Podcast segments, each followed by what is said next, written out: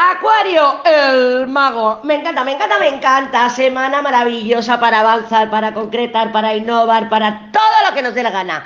Eh, veo, bueno, pues buen humor, alegría, viajes y desplazamientos. No se terminan de ver bien aspectados. En general, no se han visto bien aspectados los viajes y los desplazamientos.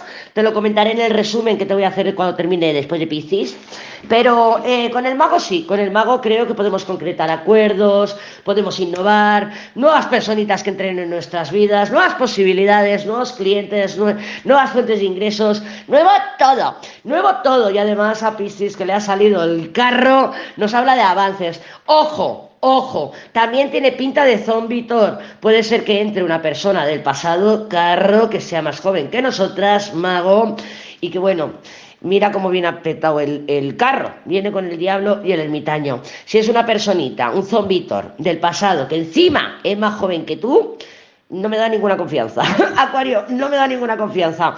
Así que tómatelo con calma. Si no es más joven que tú, es una persona que tiene, mira, cuando es el mago nos habla de un escalón. Puede ser un escalón en la edad, diferencia de edad, puede ser un escalón social, eh, puede ser económico, puede ser educativo, pero hay una diferencia, ¿vale? O sea, normalmente es más fácil decir, oye, es más joven que tú o es más mayor que tú. Normalmente este carro parece más joven, pero también puede ser una persona que tenga otro escalafón, por ejemplo, económico, una persona que tiene destreza, habilidad, ¿para qué? Para manejarse en los negocios, pero mira ese diablo ermitaño, no me da ninguna confianza. Esta semana, pásatelo bien, pincha, sal, sube, baja, entra, sal, haz lo que te dé la gana, pero eh, los pies en el suelo.